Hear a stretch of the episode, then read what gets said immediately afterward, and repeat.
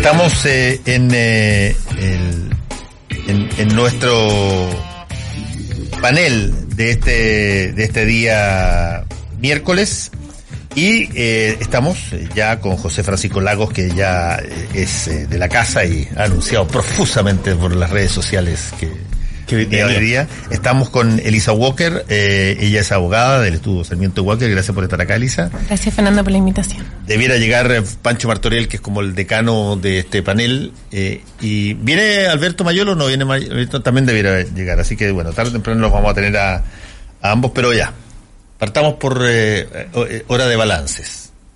a ver, Elisa, tú que recién llegada al panel. son dos años y probablemente de todos los gobiernos de la concertación que yo me de todos los gobiernos que han habido desde el retorno de, de la dictadura que yo recuerdo deben ser los dos años más eh, álgidos que yo creo que ha tenido eh, un gobierno habiendo habido gobiernos con, con situaciones bastante tensas. Acuérdate que al eh, presidente eh, Patricio Elwen le hicieron ejercicios de enlace, eh, eh, hubo una serie de situaciones que tenían que ver en ese entonces todavía con reminiscencias del enfrentamiento entre militares, Fuerzas Armadas y civiles. Pero hoy, estos dos años del presidente Piñera tienen un problema básicamente de civiles y civiles. en términos de, lógica de partido, lógica de coaliciones, de, la, de la actividad política propiamente tal. Así que Elisa, ¿cómo has visto estos dos años? Mira, la situación política actual es compleja, eh, pero el gobierno claramente no ha sido capaz de dirigir, encauzar eh, y buscar respuestas a un problema que probablemente nadie era capaz de decir la envergadura que iba a tener y la naturaleza de la explosión o de la crisis que se iba a generar. Entonces, a dos años de iniciado este gobierno, eh, yo no voté por este gobierno, yo no voté por el presidente, pero a pesar de eso siento que es muy frustrante ver eh, que estamos dirigidos por un gobierno que se ve bastante incapacitado de cumplir la función que está encomendada en nuestra constitución. José Francisco. Yo creo que, mm, bueno, sin duda este, la vara con que se que hay que evaluar este gobierno es una vara totalmente distinta a la de los gobiernos anteriores, entre otras cosas, porque nunca ha existido una contingencia como esta. Tú muy bien lo, lo decías que las crisis que han vivido los gobiernos anteriores desde el retorno a la democracia tienen características completamente distintas a las actuales. Y yo creo que, más allá de la evaluación de este gobierno en concreto, que me parece que hacerla en estos momentos evidentemente genera problemas, a pesar de que yo he sido crítico en alguna, algunos, en varios aspectos en relación al manejo de esta crisis. Me parece que hay una cuestión social bien importante, que es que mm, muchas veces cuando, cuando en, el, en los años 90 y a principios de los 2000 se decía que la, la sociedad estaba despolitizada, en el sentido se hizo famosas frases como el no estoy ni el chino río, y eso era como lo que marcaba la juventud, eh, y varias otras generaciones más, eh, Hoy día hemos pasado a un extremo que tampoco es el deseable, que es esta polarización o instrumentalización de algunas causas ciudadanas que podrían ser perfectamente legítimas y transversales dentro de la, de la sociedad. Es decir, el fenómeno de la politización, que en principio es algo neutro, podría ser bueno o malo, ha pasado a la instrumentalización. Y hoy día vemos, hoy día en la mañana, nos despertamos con hechos como el del Instituto Nacional, que vuelve a ver estos overoles blancos, eh, en un colegio que está a tres cuadras de la moneda. Es decir, por eso es tan, por eso es tan decidor y tan importante. Si, si nos acordamos del año pasado, los más grandes actos de violencia previo al 18 de octubre eran precisamente los del Instituto Nacional. Entonces, esta polarización y este, en el fondo, si, si lo ponemos en términos geográficos, que, que se ha corrido el eje de lo aceptable y tolerable, me parece que podría ser peligroso no solamente para este gobierno, sino que para cualquiera que pretenda gobernar en el futuro, va a tener que contar con, esta situación como un dato. Y en particular con lo del gobierno, a mí me parece que, que, que ha tenido problemas serios a raíz del 18 de octubre, en particular con dos cosas. Uno, en cuanto al diagnóstico de qué pasó a raíz del 18 de octubre, una, una, un diagnóstico propio, no, no, no el diagnóstico hegemónico, que a mi, a mi juicio el gobierno se subió muy rápido a ese diagnóstico, que era el principal problema de Chile era la desigualdad y en consecuencia los 30 últimos años de nuestro país ha sido un sistema injusto para los chilenos. Si uno toma ese diagnóstico, ninguna de las políticas que ha propuesto el gobierno solucionan ese, diagnóstico. Porque un, ideario propio de la centro derecha no busca eliminar la desigualdad. Porque, porque tiene otros principios, tiene otros principios como justicia, libertad, dignidad, son otras cosas que buscan y no la desigualdad. Eh, y, y, cuando uno no tiene soluciones para, para ese diagnóstico, evidentemente se genera una, una, distorsión cuando, por ejemplo, vemos al presidente hablando de la desigualdad excesiva, solo el principal problema del país. Cuando, si nosotros vemos, esto es una información conocida por todos, el presidente personalmente es una de las personas que más causa desigualdad excesiva dentro de nuestro país. Entonces, un discurso que no se apega con la realidad, con las soluciones que están planteando la ciudadanía. Fernando. Sí, Elisa. A mí me gustaría eh, resaltar dos ideas de las que dijo José Francisco. La primera es analizar la palabra polarización. Qué duda hay que estamos en un momento de polarización, pero yo creo que eh, el gobierno no es ajeno a la creación de esta polarización. Si nosotros vemos el lenguaje sobre el cual se construyó y se trató de implementar el programa de gobierno durante los primeros dos años, era constantemente en oposición y descalificación a lo que fue el gobierno de la presidenta Bachelet, con una vocera de gobierno que ya no está, pero que no hacía otra cosa sino menospreciar, radicalizar eh, a quienes opinaban, descalificar también a quienes opinaban distinto. Entonces, eh, no creo que el gobierno sea víctima de una polarización, sino que también es un actor fundamental en la creación de esta polarización. Eh, y también analizar la idea de la desigualdad, porque José Francisco dice que eh, un programa centro derecha no se preocupa, no convive con la desigualdad porque sus preocupaciones son la justicia, la libertad. No podría ser una externalidad, pero no es lo que no es lo propiamente tal que busca. O sea, un programa izquierda es mucho más efectivo en ese sentido. Pero la, la, la, la desigualdad no se opone ni a la justicia ni a la libertad. Lo que busca la desigualdad es entender para que todos seamos, en algún sentido, autónomos y libres. No podemos prescindir de ciertas condiciones materiales que nos permitan sustentar nuestra vida y definir ahí cómo queremos vivir la vida. Entonces, o sea que, que ahí estás definiendo no la desigualdad como las carencias y la, la, desigualdad solamente te habla de la diferencia, no si quien tiene quien tiene poco. Porque podríamos vivir en un país desigual donde todos seamos ricos, o podríamos vivir en un país muy igual donde todos seamos pobres. Es decir, tú estás definiendo la desigualdad como fuera la pobreza. Y eso es una diferencia conceptual radical. No. Hay, ahora hay distintas distintas versiones. Por ejemplo, cuando entrevisté a Carlos Peña y desgraciadamente un redactor del, de Clinic vio una cosa totalmente equivocada y, la posicionó, pero da lo mismo, para eso estamos. Cuando entrevisté a Carlos Peña sobre su último libro, eh, eh, que tenía que ver con, el, con pensar el malestar, que así se llama, él señala una cosa bien interesante de, conversar sobre la desigualdad. Él dice de que eh, la sociedad moderna capitalista es una máquina de fabricar desigualdades. Y que más aún, dice, la desigualdad, y ahí pone el ejemplo de cómo estaba yo vestido, que podría haber sido perfectamente el ejemplo se hubiese puesto él, dado lo mismo. Para los efectos prácticos decía de que las personas en general buscan establecer diferencias con las demás, buscan establecerse eh, desde una identidad que a, agrupa cómo se viste, cómo habla, eh, lo que lo que piensa, etcétera, porque es, es, necesita el ser humano en convivencia tener una identidad propia y eso lo hace a través de distanciarse o de diferenciarse de, de los demás. Pero la desigualdad económica, por ejemplo, de la que estamos hablando muchas veces, la desigualdad, eh, que es lo que yo trataba de plantearle, tiene y, le lleva, llamémosle así, lo que yo denominaba una liturgia cuando tú puedes ser distinto a otro porque tú ganas más y la otra y por lo tanto puedes acceder a, bienes materiales. Pero una cosa es que tú se lo espetes al otro como si fuera eh, de otra de otra clase social o que fuera. Yo siempre recuerdo el para para explicar esto la escena final de Machuca la escena final de la película Machuca, y este es un spoiler que ya está mucho vie bastante viejo, es cuando eh, los militares después del golpe entran a esta población donde estaba este cabro del San George, rubio de ojos azules, de clase alta, con su compañero de curso Machuca, que había eh, tenido eh, una beca en el Colegio San George estudiando, llegan los, los soldados y se asusta tanto este, este muchacho, que la única forma que tiene para, para decirle al, al militar que eh, no tiene que ver con la población es, es su diálogo brutal. Mírame, yo no soy como ellos, mírame. Soy distinto. Soy distinto. Por favor, no te equivoques.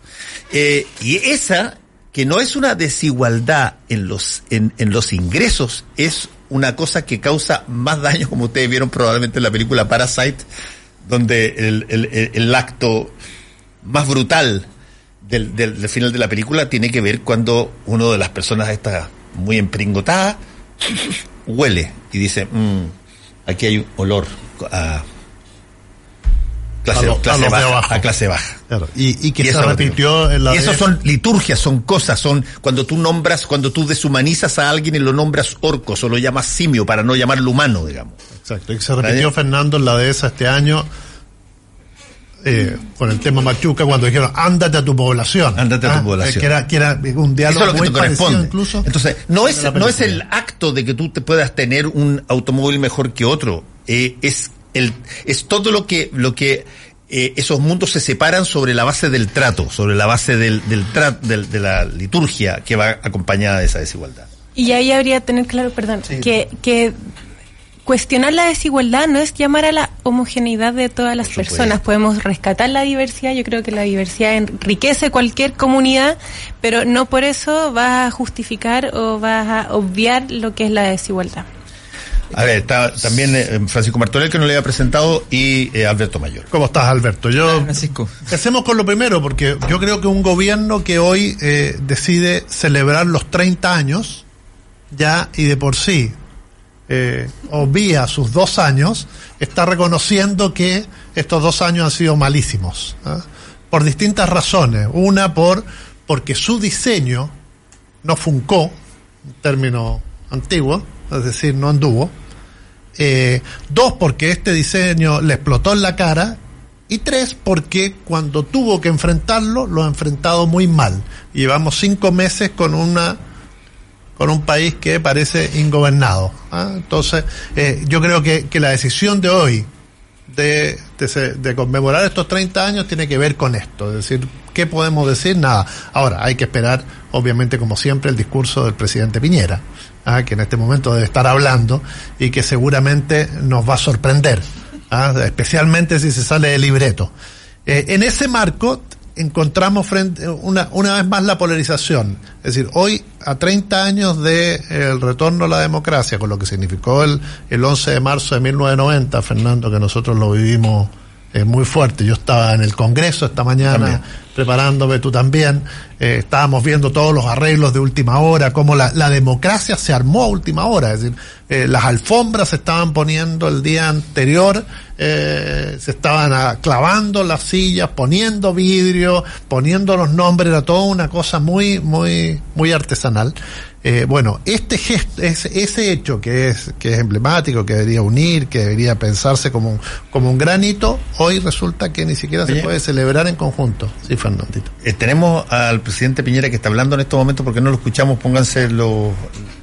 eh, como lo están demandando y con mucha razón todos nuestros compatriotas. Enviamos proyectos para controlar el alza de precios de bienes públicos esenciales como la electricidad o lo hicimos a través de medidas administrativas, como controlar o estabilizar el precio de la electricidad, el agua, los peajes, el transporte público. Frente a los abusos que se cometen contra algunos y los privilegios de que disfrutan otros. En los próximos días vamos a enviar al Congreso tres proyectos de ley. El primero para combatir con mayor eficacia los abusos que significan las colusiones, los carteles que abusan de los consumidores. Y también para combatir y castigar mejor los llamados delitos económicos. Segundo, un proyecto de ley para fortalecer la capacidad del Estado de proteger los derechos de los consumidores. Y tercero, un proyecto de ley para fortalecer la capacidad del Estado de proteger también los derechos de los trabajadores. Frente a las amenazas y efectos negativos que ha sufrido nuestra economía, hemos reaccionado con un importante paquete, programa de reimpulso económico que busca recuperar nuestra capacidad de crecer, proteger los empleos de nuestros trabajadores y también proteger a nuestras pymes y, por supuesto, promover la inversión. Sabemos que estas medidas no solucionan todos los problemas de todos los chilenos. Eso nunca va a ocurrir. Pero sabemos también que significan un enorme esfuerzo del país, del Estado, de la sociedad entera, por darle ese sentido de urgencia y prioridad a las principales demandas que han expresado nuestros compatriotas y que van a contribuir a fortalecer el orden público y la seguridad ciudadana, a aliviar la situación económica de las familias más vulnerables y de clase media, también a combatir con mayor eficacia los abusos y eliminar los privilegios y a potenciar la recuperación de nuestra economía para proteger nuestros empleos y proteger a nuestras pymes. A ver, eh, esto, vamos a, vamos a ver que, hay algunos que dicen que. Incluso algunos hablan de migajas. Yo quiero decir, nunca antes en la historia de Chile se había hecho un programa social tan amplio, de tanta envergadura y que comprometa tantos recursos públicos como el que hoy día estamos impulsando y espero con el acuerdo de todos los chilenos. Sabemos también que se ha iniciado un debate y un proceso constitucional. A ver. Frente a esto, yo estoy convencido que la inmensa mayoría de los chilenos queremos mejorar, perfeccionar, modernizar, cambiar nuestra constitución. Y por eso el gobierno ha impulsado y ha respaldado el acuerdo que alcanzaron un importante grupo de partidos políticos en un momento muy crítico de nuestra sociedad, en que muchos pensaban que estábamos perdiendo el rumbo y que la política no era capaz de responder.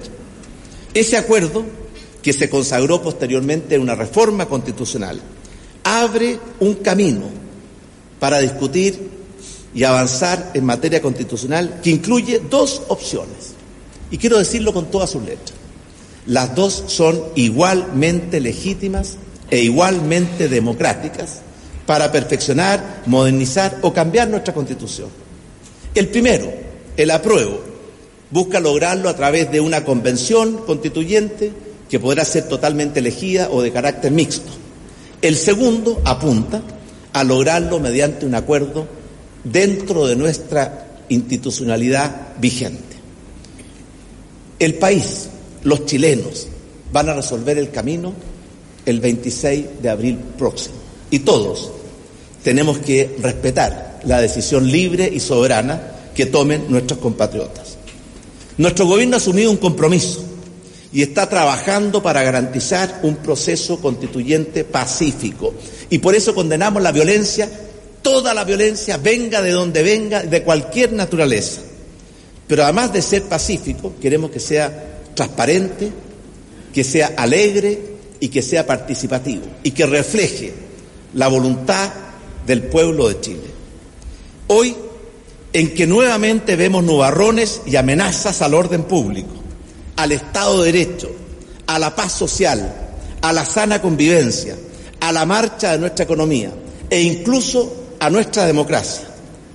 Es urgente y necesario revivir y practicar las mismas virtudes y cualidades que nos permitieron recuperar en forma ejemplar nuestra democracia hace 30 años atrás. El desenlace de las fuerzas y movimientos que surgieron a partir del 18 de octubre aún no está escrito. Y va a depender de nuestras actitudes, nuestras conductas y nuestras acciones durante los próximos meses. Y existen, o uno puede vislumbrar, dos grandes caminos básicos. El primero que impulsan algunos grupos apunta a validar la violencia, a debilitar las instituciones y el Estado de Derecho, a desprestigiar a las policías, a fomentar la división y la confrontación y el odio entre los chilenos, a actuar con demagogia, populismo e irresponsabilidad en el campo económico y social, comprometiendo así a las futuras generaciones, a descalificar todo diálogo y todo acuerdo, a despreciar la amistad cívica, y a intentar alargar la crisis lo máximo posible para poder obtener por ese camino los objetivos que nunca han logrado por las vías democráticas.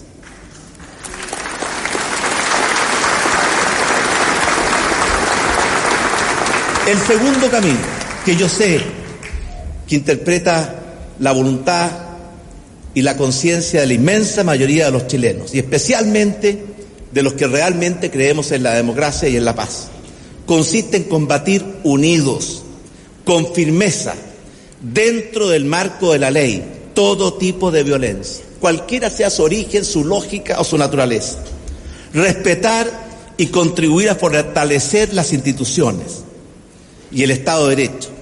Fortalecer y apoyar a carabineros y a la policía de investigaciones en el uso legítimo de la fuerza dentro del marco de la ley, los protocolos y el respeto absoluto a los derechos de todas las personas. Actuar con sensibilidad y con un sentido de urgencia frente a las demandas sociales y con madurez y responsabilidad frente a los desafíos económicos, para no debilitar ni destruir las bases de nuestra economía ni de su futuro. Apunta también a valorar y practicar el concepto de unidad nacional, el sentido de misión compartida, la amistad cívica y los caminos del diálogo y los acuerdos. La historia nos ha enseñado una y otra vez que el primer camino conduce rápida e inexorablemente a una crisis de violencia, estancamiento, frustración, que termina significando mucho dolor y sufrimiento para todos, pero especialmente para los más vulnerables y para nuestra clase media. El segundo camino, estoy convencido y sé que así lo piensa la inmensa mayoría de mis compatriotas, conduce a un Chile más libre, más justo, más próspero, en que todos tengamos las oportunidades y los apoyos solidarios para poder desarrollar con nuestro esfuerzo nuestros talentos y buscar así nuestra realización como personas y nuestra felicidad como familias. Quiero decirlo fuerte y claro, nuestro gobierno está absolutamente comprometido e impulsa con convicción este segundo camino. Pero también quiero decirlo claro, no basta solo con el compromiso y convicción del gobierno. Para avanzar por este segundo camino y con todos los riesgos y amenazas que nos rodean, necesitamos el compromiso, voluntad y apoyo de todos los demócratas y amantes de la paz, que somos la inmensa, la inmensa mayoría de nuestro país. Muy bien, son eh, parte A ver, estamos eh, eh, escuchando al presidente de la República. yo creo que el presidente hace un discurso que era bastante predecible, no, no hay grandes sorpresas. Creo sí que él, él eh, coloca esta, eh, esta encrucijada eh, desde un punto de, de, vista que me parece un poquitito, eh, ¿cómo, ¿cómo, decirlo? retóricamente, un punto de vista bastante extremo desde el punto de vista comunicacional. Aquí no hay aquí no hay eh, grandes eh, grupos o grandes grupos mayoritarios que van a votar o apruebo o rechazo. Aquí hay, según lo que acaba de decir el presidente, la amenaza de que algo se destruya en la constitución sobre la base de la violencia y eh, la, el, el, la, una posibilidad de enfrentar eso desde una manera... Yo creo que eso no es así. Yo creo que tú tienes efectivamente grupos de, de, violencia y grupos que probablemente quieren que las cosas se alteren de una manera, pero lo que demuestra cada vez que la ciudadanía sale y particularmente en estas grandes masas masivas es que son infinitamente mayores lo que están y probablemente van a plantear decisiones más bien eh, electorales claras sobre o apruebo o rechazo. Y eso son la gran e inmensa mayoría del país. En los márgenes, están, eh, sin duda, eh, violencia y hemos visto eh, en, las últimas horas eh, manifestaciones de, de, ambas expresiones, pero de ahí a llevar a que eso es la amenaza que, que cambia todo, mm, me parece es una vez más volver a la situación donde tú estás buscando un enemigo eh, permanentemente a quien endilgarle todos los problemas por aquello que no se puede hacer.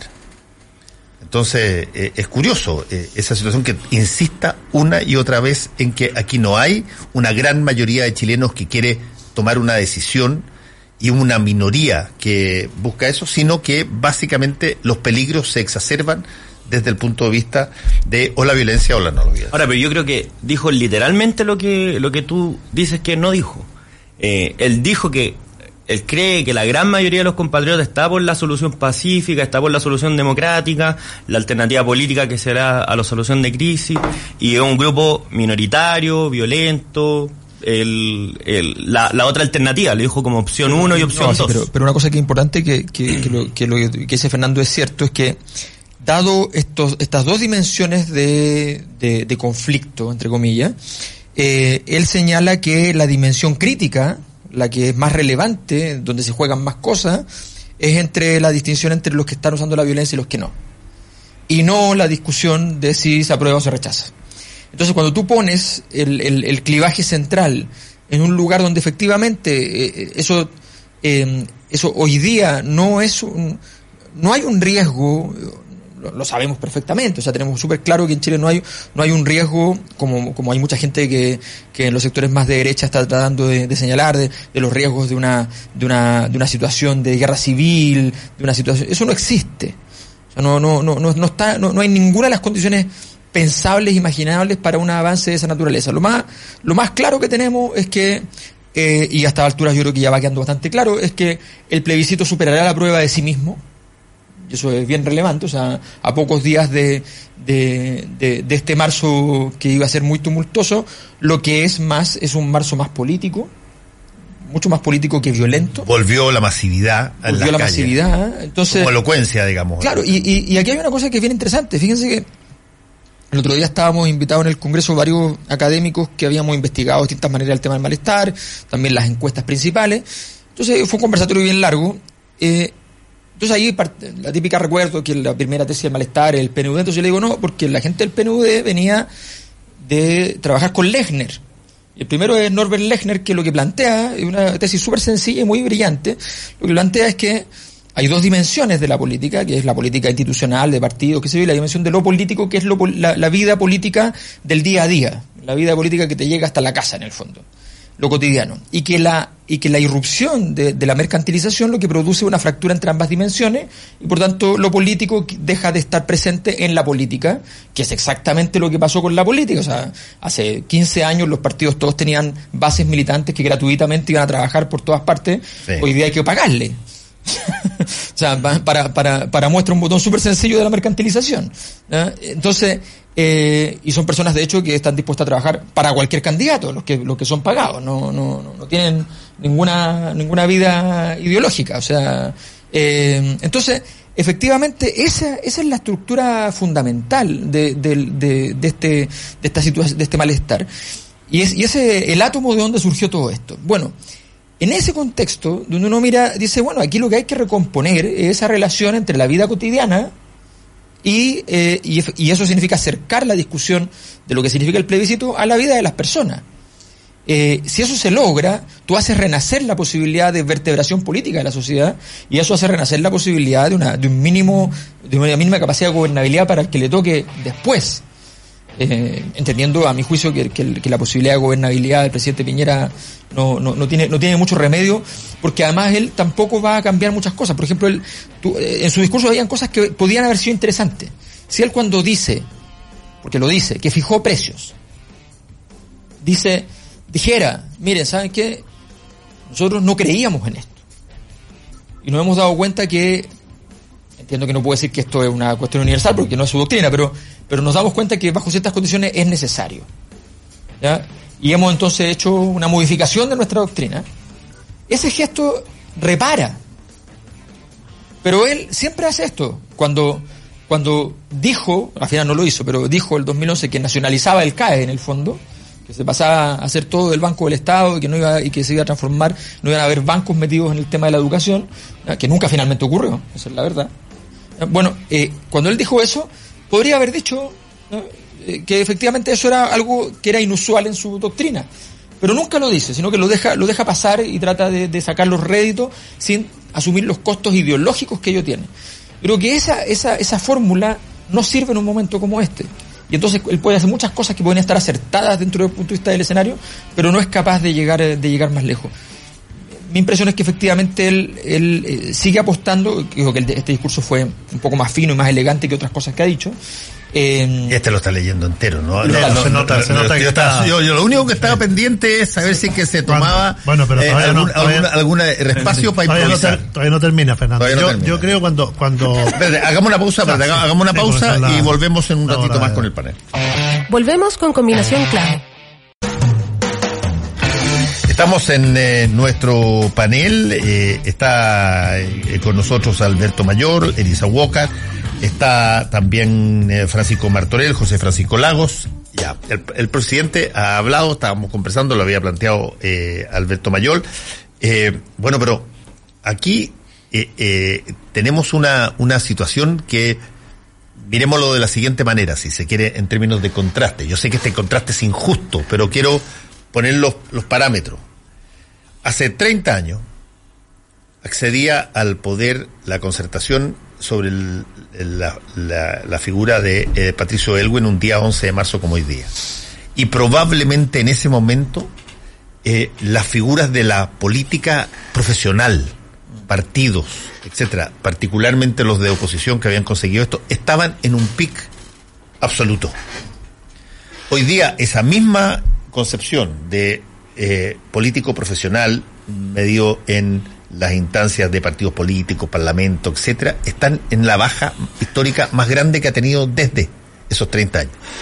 El presidente de la República que sube hace 30 años, que era una persona, eh, ya una persona bastante mayor, digamos, eh, una persona que había tenido un comportamiento bastante polémico justo antes del golpe de Estado, que después se posiciona en torno al grupo de los 24 eh, y, y canaliza en una discusión que en algún momento dado pudo haber ido para Gabriel Valdés o para él, canaliza la, la- el las posibilidades de liderazgo de una noción. Patricio Elwen es una persona que, si tú quieres, representaba exactamente la estirpe del político profesional clásico, conservador, católico chileno. Eh, una, una, una, una persona de familia, una persona que tenía una trayectoria en su partido de larga data, que había tenido una serie de cargos, que había eh, eh, tenido este liderazgo que después se, se eh, concentra en su persona después del plebiscito y que llega y que hace gestos inmediatos de eh, tratar de fijar un, norte en el discurso que hace un día como hoy, hace 30 años, y posteriormente en el acto del Estadio Nacional eh, al día siguiente en la tarde, que es una de las cosas más impresionantes que probablemente se han visto en el ámbito de esa situación. Hoy tú tienes un, un, un, eh, un parámetro de comparación que prácticamente en todos los ángulos es,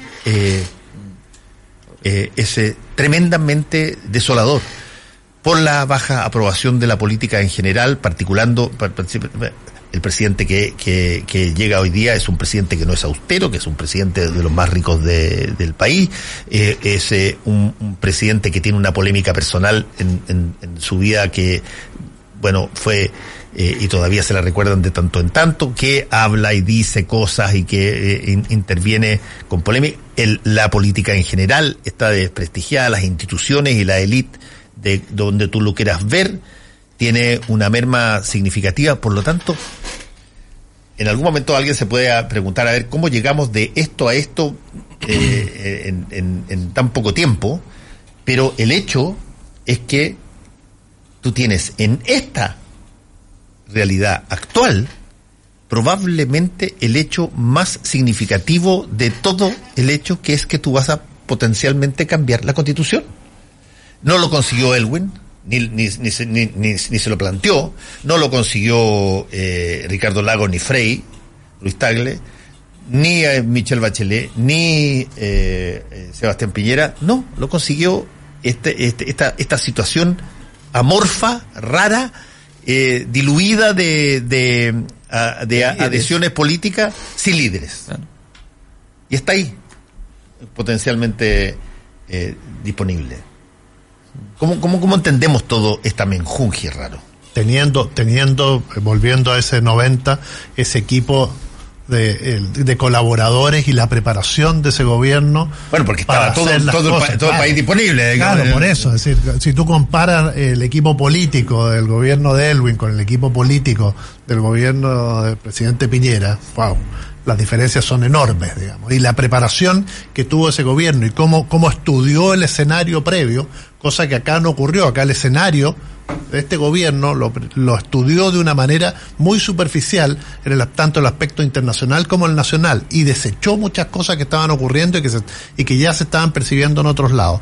Pero efectivamente, a lo- a- al, tema de fondo, es decir, ¿quién, ¿quién es el que encausa este proceso finalmente de que va a terminar el plebiscito del 26 o que se va a empezar el plebiscito del 26 de abril? ¿Es el gobierno? No. Está claro que el gobierno no quería, no lo tenía dispuesto, no lo pensaba y hasta el día de hoy todavía no lo acompaña con la fuerza, aunque eh, cierto sector se, se mete un poco más, pero el gobierno todavía mantiene una neutralidad que es absurda. Vino Samper acá y le dice al presidente Piñera que el gobierno debe ser neutral, pero debe participar abiertamente en este plebiscito con una posición clara, porque el cambio de la constitución es de todos los chilenos. Y acá en el fondo el gobierno todavía está haciendo una mirada muy superficial de lo que viene. A pesar de que ha habido díscolo, ha habido díscolo, Sí, hay Ignacio Viones no, sí, díscolo. sí, y- hay, hay díscolo, hay díscolo, pero pero la- pero finalmente el 26 de abril uno se pregunta cuando gane el apruebo, eh, ¿puede salir Piñera a festejar el apruebo? Va a salir seguramente, pero puede salir en términos concretos uno, uno uno puede creer que el presidente va a enfrentar a la ciudadanía y va a decir hoy ganó el apruebo con una sonrisa hay cuando que ver todo porque su hay- sector Hay, que- hay que ver qué sabe Pancho, Sí. porque en una de esas estas cosas son, son líquidas. Sí, claro, pero- Y, y puede ser de que tenga una, una manifestación o una posición más taxativa dentro de poco. digamos. ¿Quién sabe? Yo, yo ahí creo que, que el gobierno comete un grave error al no pronunciarse sobre alguna de las opciones, más, más allá de las figuras personales díscolas que, eh, que por desgracia han estado todos por el apruebo los díscolos, ni uno por el rechazo. Eh, pero a mí me parece claramente injusto porque el, el gobierno dice que tiene que tener presidencia como si fuera la ONU, pero es la discusión política más importante de los últimos 30 años y un gobierno que es esencialmente político, que es un gobierno, evidentemente el gobierno de todo Chile, pero que está ahí por el apoyo de un sector político, evidentemente tiene que tener un rol, un rol político eh, mucho más, mucho más eh, protagonista. Oye, José Y en ese Francisco, sentido- déjame eso, eso es agregarte un punto. El momento donde los gobiernos históricamente más tienen presidencia, que es en los momentos de las elecciones, donde, nadie- eh, donde tratan los gobiernos de aparecer como no utilizando todo el aparataje eh, eh, eh, Claro, estatal. estatal para ponerlo al servicio de eso. En ese momento, que es un, un momento donde tú podrías justificar la total presidencia, nunca jamás un gobierno ha dicho yo estoy en contra del candidato de mi coalición. Todo lo contrario, han dicho, eh, por cierto, que me encantaría que ganara. Ese es el punto, ¿no? No se trata de utilizar los recursos públicos para hacer campaña, pero, pero hubo un pronunciamiento político. Es decir, eh, el rechazo hoy día tiene más apoyo que el gobierno. Quizás si el gobierno se suma al rechazo podría aumentar su, su apoyo. Eh, pero hay una cuestión que es que, eh, en relación con lo que decía Alberto, eh, cuanto a la justificación de las cosas que al gobierno le duele conceder como por ejemplo esto de la fijación de precios o por ejemplo la reforma de las pensiones. El gran problema, ahí, Alberto lo ve desde la izquierda, pero yo lo veo desde de la derecha la centro derecha, que el gobierno cede muchas cosas, está dispuesto a llegar a un acuerdo, que a mí me parece algo positivo, pero después no intenta convencer, al menos a la centro derecha, que esa es la mejor opción y descartando la original, como por ejemplo darle el 6% extra a los propios jubilados eh, o, a, las propias pensiones para su ahorro, y no intenta convencernos. El mejor sistema, el mejor sistema es el sistema de un ente estatal y el otro que vaya a un sistema colectivo. Entonces como que se produce una diferencia entre el apoyo ideológico, por así decirlo, que tiene el gobierno, que al final son los que lo sustentan su trabajo, versus las medidas o los proyectos que quiere proponer el gobierno. Entonces esa, esa eh, discordancia termina siendo termina siendo fatal. Y un último comentario en, relación mismo a lo mismo, el mismo fenómeno al revés. Exactamente, sí, por eso me hizo mucho sentido lo que, lo Claro, que dijiste. Es el pragmatismo convertido en ideología. Elisa. Yo Pero, creo- espera, espera, yo- yo creo ¿Puedo que hacer un este- comentario, sí, perdón, sobre la crisis política que tú mencionaste, Fernando? Que a mí me parece que el, el, el Parlamento o, o los más activos de- en la política también han resuelto mal el conflicto eh, en cuanto a hoy día se llama la aprobación del Congreso, pero también de los partidos políticos están en su en sus mínimos históricos, pero las cosas que han intentado hacer para resolverla, a mi juicio, son cosas que van más como entre comillas para la galería, más que una solución concreta real. Y esto lo hemos discutido acá, pero por ejemplo, cuando se hacen reformas electorales que son el cambio radical de un momento para otro con media elección de por medio. Es decir, pasamos de, antes teníamos eh, inscripción voluntaria, voto obligatorio, pasamos de inscripción voluntaria, voto voluntario y ahora queremos pasar a inscripción obligatoria, voto obligatorio, en un periodo de cinco años. Entonces, todos estos testeos, o por ejemplo, la, uno de, los efectos que va a tener la ley de paridad de género es que muchas más personas con baja votación van a ingresar a los cupos seleccionados. Por ejemplo, nosotros hicimos un ejercicio de aplicar esta ley a la elección del, del 2017 y en esa ley hoy día tenemos 12 parlamentarios con el menos, menos del 13%, o sea, perdón, del 3% de los votos. Si aplicáramos la ley, uno de cada cinco diputados tendría menos del 3% de los votos, es decir, se generaría una distancia aún mayor entre los representados y los representantes. Elisa Walker. Yo quiero volver al paralelo que tú ofrecías entre lo que fue el gobierno de Elwin y lo que, o la figura más bien de Elwin y la en figura estos 30 años. 30. en estos 30 años, en la figura de Piñera, del presidente Piñera, porque eh, yo creo que si, si hay algo que caracteriza a la figura del presidente Elwin es la conciencia histórica sobre la importancia que representaba tanto su tanto el proceso que lo antecede como su figura y la oportunidad que tiene de construir algo distinto, algo que fue intencionado y buscado. Tanto el plebiscito, la discusión eh, sobre construir el nuevo país después de dictadura, no fue casual, sino que fue una construcción de años. Y yo creo que eso, siendo en esta diferencia a lo que le ha tocado vivir al presidente Piñera, que dentro de esta discusión constitucional todos sabemos que fue algo que no está en su programa de gobierno y fue algo que no buscó.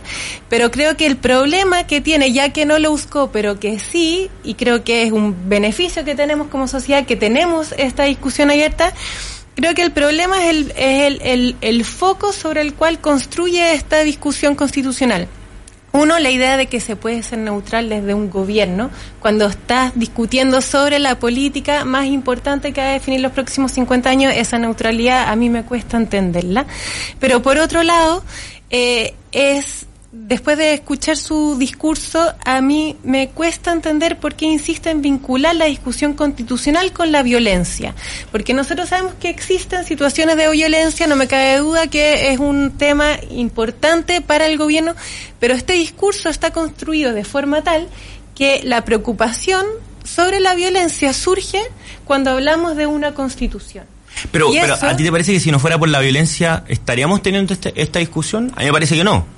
Yo creo que la violencia fue lo que detonó al final la solución política. No es, no es casualidad no. que el acuerdo se llame por la nueva constitución y por la paz. Es una respuesta que la política sí. le da a la violencia. Yo, pero, yo, pero, yo pero, no creo, pero, pero, yo encuentro que el, el, el, estallido social, como todos los estallidos que suceden en, en, en todas partes en, y de todo tipo de gobiernos, uh -huh. donde eh, donde si es que a ti te favorece el levantamiento de, la, de los ciudadanos venezolanos contra Maduro, eh, eso tú no lo dices que es, oye, un levantamiento de violencia para hacerlo, te lo dices, es la, la expresión ciudadana ante un gobierno dictatorial y que está eh, básicamente eh, aniquilando por inanición a sus compatriotas. Así lo escuché yo aquí.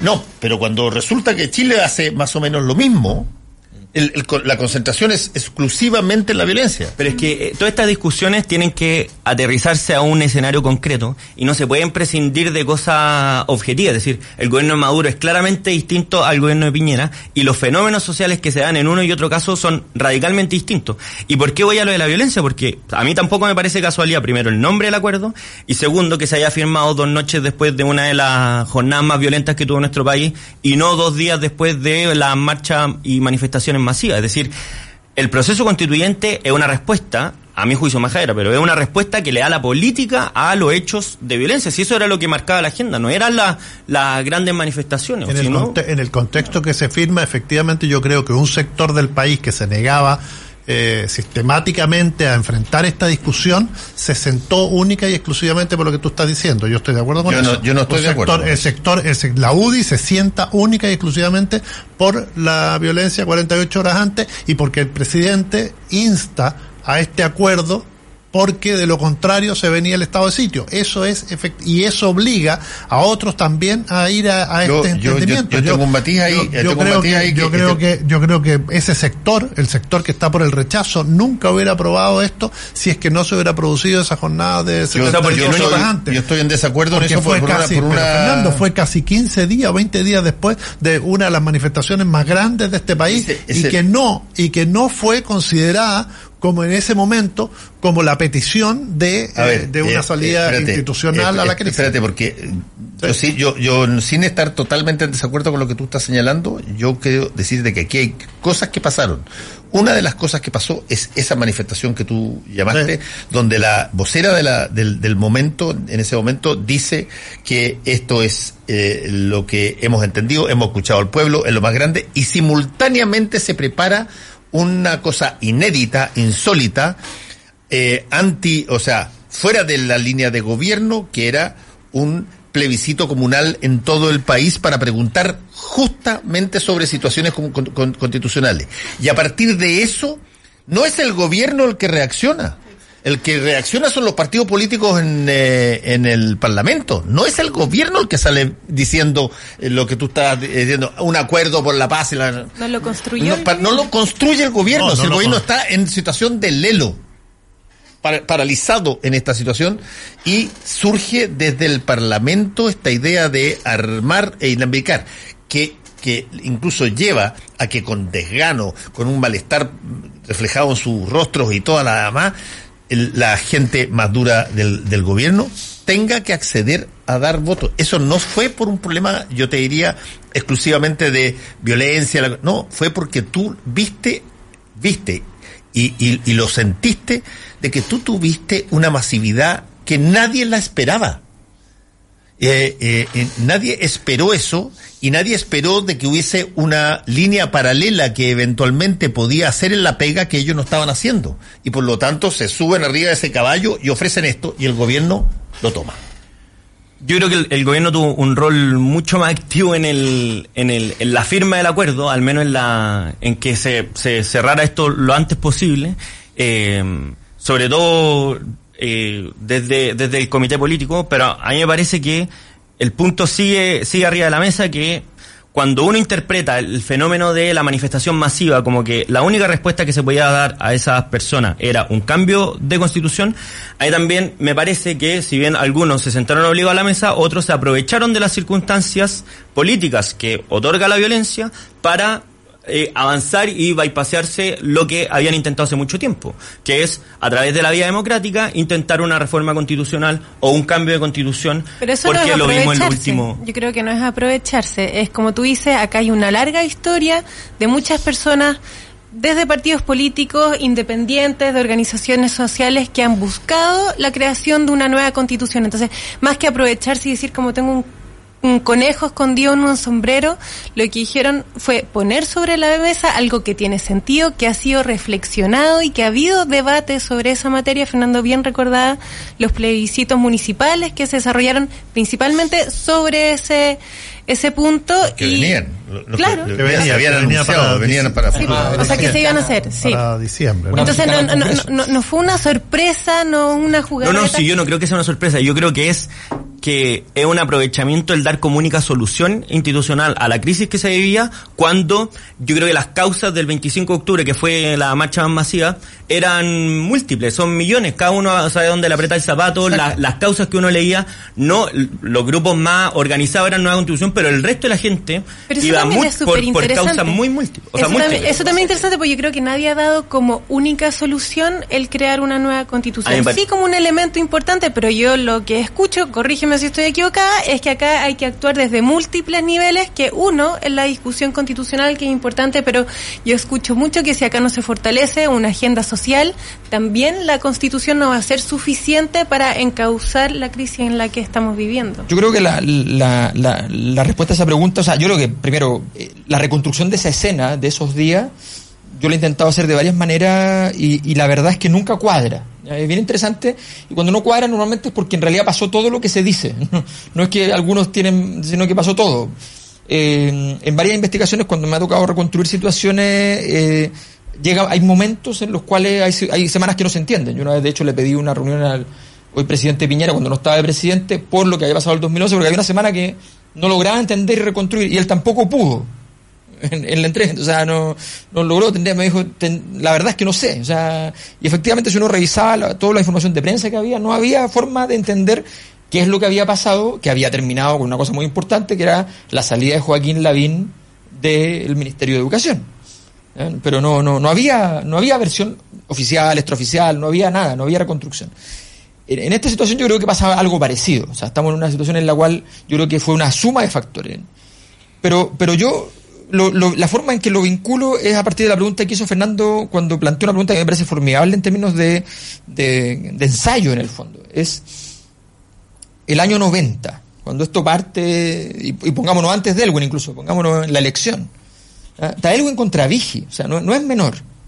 El político y el tecnócrata. Eh, Vigi, cuyo jefe de campaña Sebastián Piñera. Sebastián Piñera, que tenía acciones políticas con el mundo de Elwin. ¿ah? Prácticamente amigo de la familia, Elwin, qué sé yo. Y una persona que hasta el día de hoy dice que era opositora a la dictadura. Exactamente. Eh, y básicamente hay que creerle porque no, no recuerdo haberlo visto por lo menos. No, no, sí. Hay, hay un programa donde discute con la roulette dos economistas, uno por el sí y otro por el no. Ah, bueno, pero eso de la época ya Sí, del sí, sí, ya, no, sí, pues el sí, el no, ahí- no, no la protesta. ahí Ah, ya, ya, hasta Puede Estados ser. Unidos está apoyando está el, Sí. el no, digamos. Sí, pero- no, eso sí, no. No, yo no, eso lo veo en protesta, famosa pero entrevista del año por el no. 80 con don Francisco no, no, no se ve particularmente contrario al, al gobierno. pero bueno, pero, pero más allá de eso, lo interesante ahí es que, es que lo que pasó en los, en los siguientes meses Espérate, que- Alberto, acuérdate que hasta el año 80 había demócratas cristianos que también estaban con el gobierno, con la dictadura. Sí, pues, sí, pues, sí. Bueno, eh, fíjate que lo, lo que pasa los, los siguientes, el siguiente año y medio, el primer año donde Elwin trata de hacer alguna reforma, entre ellas una reforma tributaria importante, que fracasa en términos de, sale como reforma, pero es muy pequeña, porque el mundo empresarial se niega. En ese proceso viene una, una, una bajada de línea donde le dicen, bueno, pero usted tiene que reconocer, reconocer completamente la obra económica, y llega el punto en que Alejandro Foxley va y dice, nosotros seguimos la huella de Hernán Vigi. Eso directamente, así tal cual. ¿ya? Y, y homenajeamos ¿ya? a, quien instaló, digamos, este, y empiezan con ese camino, que fue una, una, una, línea que fue planteada por un poder fáctico denunciado por André Alaman en su momento, esa persona que no es reconocible hoy día. Eh, entonces, de ahí para adelante viene este momento corrosivo donde se abre la puerta a un grupo que tiene que, que, en el fondo va a ir horadando la política sistemáticamente. Y, y yo creo que de alguna manera lo que pasó en, en, este, en, esta decisión de, de la, de la nueva constitución fue que una de las variables más importantes fue la variable económica. O sea, fue el momento del precio del dólar, fue el momento del sector financiero gritando, que no hay, hay pocas cosas más histéricas que el sector financiero, Eh, y el sector financiero empieza a, presionar, eh, y la y la solución, y esto es interesante, para Sebastián Piñera, para, para el mundo tecnocrático, hacer cosas políticas es mucho menos grave que hacer cosas económicas. O sea, hacer un cambio político, todo lo radical que sea, mientras no cueste plata, creen que está que es mejor. Esa, esa falta de conciencia, esa, esa modulación política que tenía Elwin, que tenía Jaime Guzmán, esa modulación política no la tienen.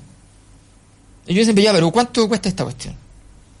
Ah, ya, bueno, ok, accedemos. Si no había que tocar, y por eso la, la tesis que planteas tú, efectivamente, a mi juicio es cierta desde el punto de vista de que el gobierno fue el que se compró la tesis, entregamos la constitución y nada más. Claro, lo que pasa es que, que la constitución es el freno también para el modelo, para cambiar el modelo de desarrollo. Pero lo interesante es que los que están defendiendo el modelo, Exacto. con tal de defender el modelo en la corta, pueden entregarlo a la larga.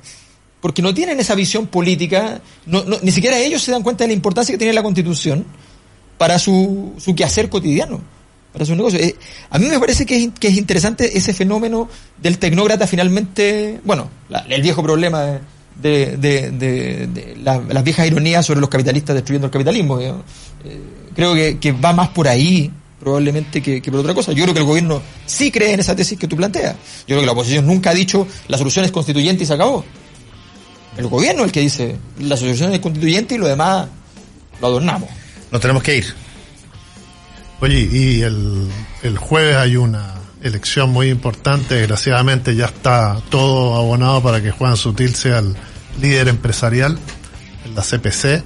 Ah. Yo la verdad que lo lamento mucho porque es un empresario que, que, que no aporta al diálogo, a esta amistad cívica que tanto re- repite el, el presidente en su discurso. Y había otro candidato que era Ricardo Meves que venía con una, una lógica de entendimiento, de hablar, etcétera.